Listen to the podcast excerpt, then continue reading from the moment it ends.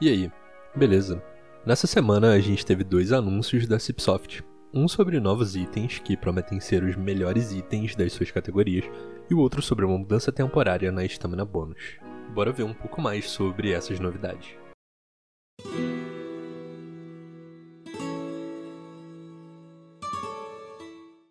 A CIP está prometendo uma grande quantidade de conteúdo no update de verão desse ano, update que sai normalmente logo depois do meio do ano. Com isso, resolveram revelar os novos itens que estão sendo planejados. O objetivo desses itens é oferecer alternativas mais fortes para personagens de níveis mais altos. O nível desses itens atualmente está marcado como sendo 400 mais. Isso segue uma linha da CIP de tentar dar a sensação de progressão. A gente pode lembrar que um tempo atrás, os itens Destruction de Ghost Token eram de nível 100. Isso quebrava bastante a progressão, porque você já tinha acesso aos melhores itens do jogo no nível 100 e não precisava progredir mais. Sobre a forma de obter esses itens, o artigo diz que criaturas normais vão poder dropar, assim como os bosses, mas com a chance muito mais baixa. E cada personagem que matar o boss final pela primeira vez vai receber uma recompensa aleatória dentre os novos itens. Também foram anunciados 5 novos locais de hunt com criaturas com resistência e fraqueza a certos elementos, para bater com as armas novas que estão entrando. Então, vamos dar uma olhada nos itens que eles estão prometendo, lembrando que você pode dar uma olhada na descrição, que eu vou tentar colocar marcações de tempo para pular diretamente para os itens de cada classe. A Rod de Druid vem com dano de Ice, proteção de Ice 12%, 2 slots, aceita encantamento de crítico, tem Magic Level mais 5, tem na própria Rod um Mana Lit de 2%.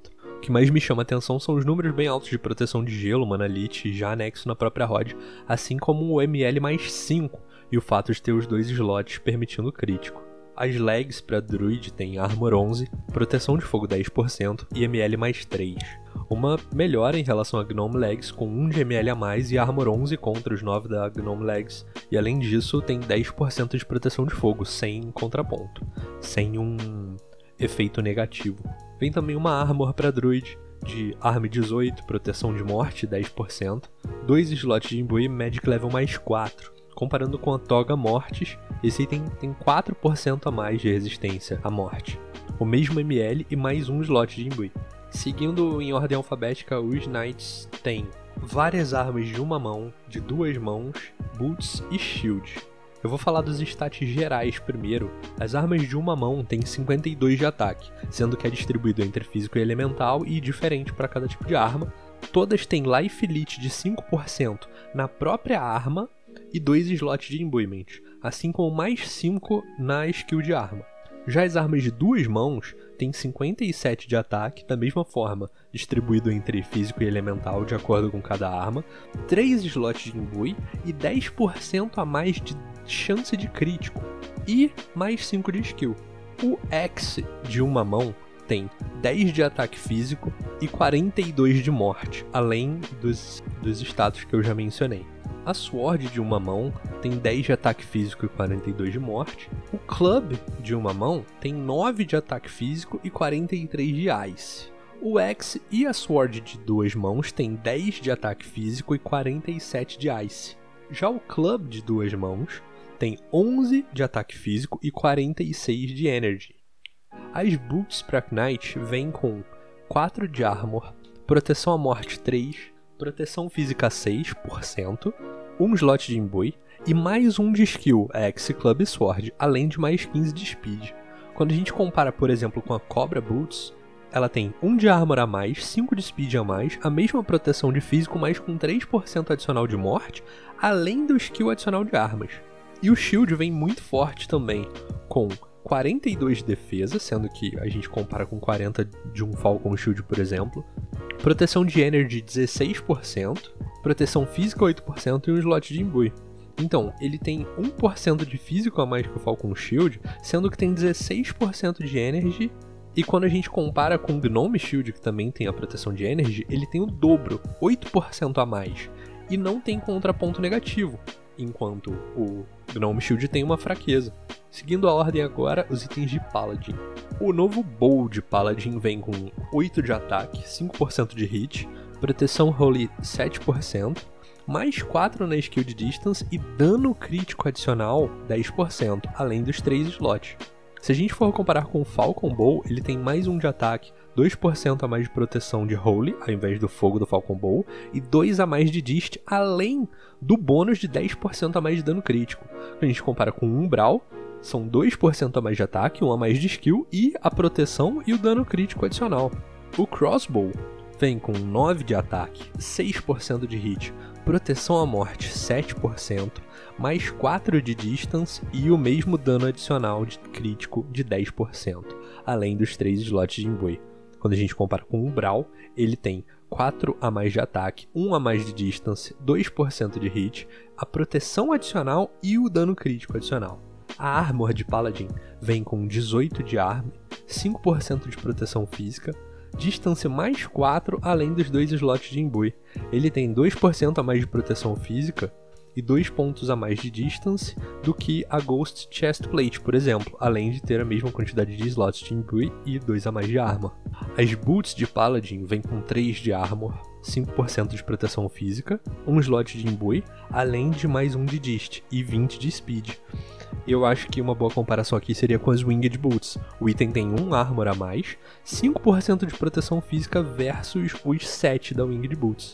Nos itens de Sorcerer, a Wand vem com 12% de proteção Death, 2 slots de imbui, permitindo imbui crítico, Magic Level mais 5 e dano crítico adicional de 10%. É um item que adiciona no pacote de proteção de Death pro Sorcerer. É notável que, diferente da Rod de Druid, esse item não tem Mana Lich anexo. As Legs de Sorcerer, assim como o item de Druid, são uma melhora em relação a Gnome Legs, com 1 de ML a mais, e Armor 11 contra os 9 de Armor na Gnome Legs. E além disso, ele tem 10% de proteção Death, de proteção contra a morte, sem nenhum contraponto. Eu acho que os itens de Sorcerer agora coletivamente oferecem uma proteção muito grande contra Death, contra a morte, talvez tenha algum impacto na sobrevivência do PVP. Eu não sou um jogador de PVP, então não, não tenho tanto conhecimento sobre isso, mas me parece que os itens de Sorcerer vêm fortes, oferecendo um bom pacote de proteção contra a SD. A Armor de Sorcerer vem com 18 de Armor, 2% de proteção física, 2 slots de imbui e mais 4 de Magic Level. Eu não acho um item que dá para comparar com esse, porque ele é uma Armor para Sorcerer com um percentual de redução física, não elemental. E o item vem bem forte com 2 slots de imbui e o ML mais 4.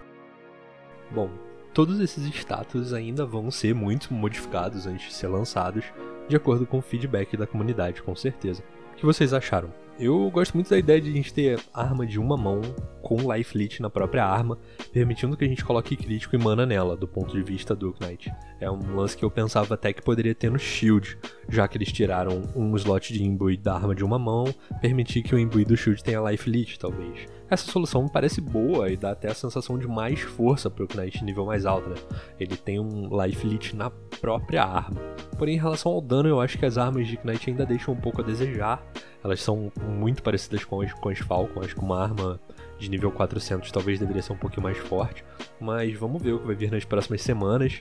Esse item parece ser bem mais alcançável do que o item de, de Falcon, né? Dropar um Falcon Battle Axe, Falcon Longsword é bem complicado. Então vamos ver o que vai vir nas próximas semanas. Eu imagino que semana que vem já vai ter alguma coisa para atualização em relação a esses itens. Na primeira semana de abril, a gente já deve ter alguma novidade sobre isso. Então fico no aguardo aí para descobrir o que vai rolar sobre os novos itens.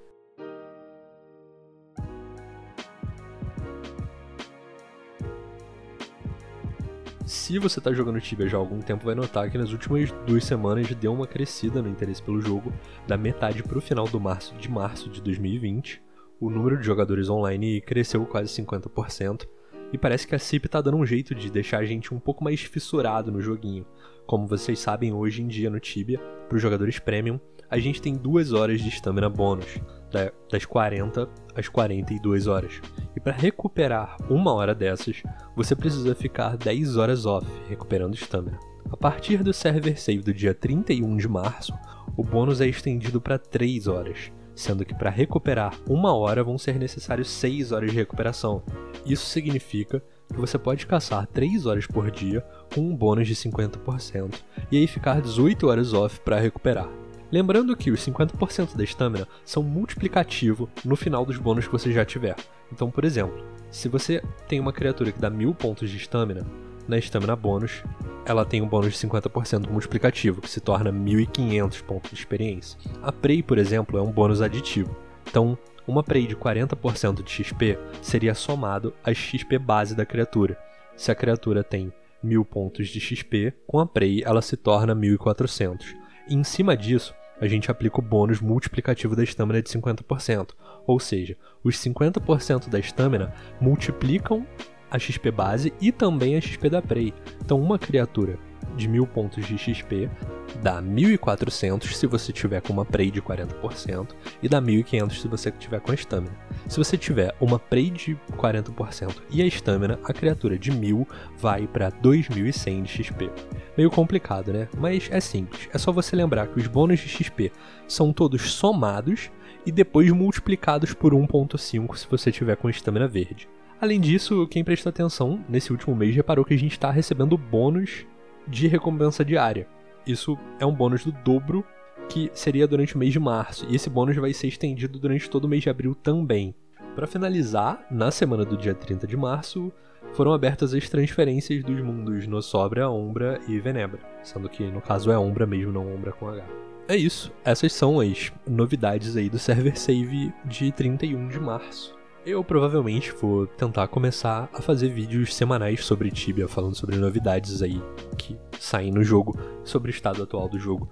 Além do fato de tentar fazer algum outro tipo de conteúdo. Eu ainda não tenho muita certeza do que, porque eu quero fazer um conteúdo mais realista, um conteúdo falando das minhas experiências. Provavelmente eu vou fazer um vídeo falando sobre todos os lugares que eu cacei no meu novo personagem que eu criei em dezembro e que eu acabei de pegar nível 250, então todos os lugares em que eu cacei nesse personagem do nível 2 ao 250, sendo que a maior parte foi em dupla. Então, como Knight, vocês imaginam que eu fui muito carregado nos níveis baixos. De toda forma, é isso. É, obrigado por assistirem. Se você gostou desse vídeo, deixa um like, deixa um comentário com críticas, sugestões, enfim.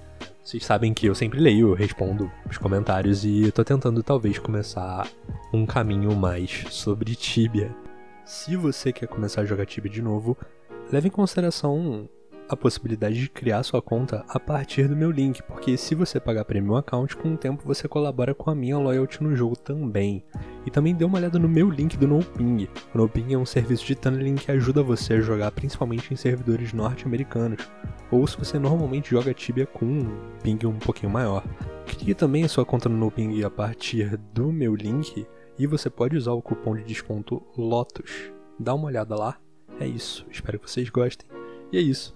Obrigado por assistirem. Se você gostou do vídeo, se inscreva para assistir os próximos, acompanhar mais conteúdo no canal.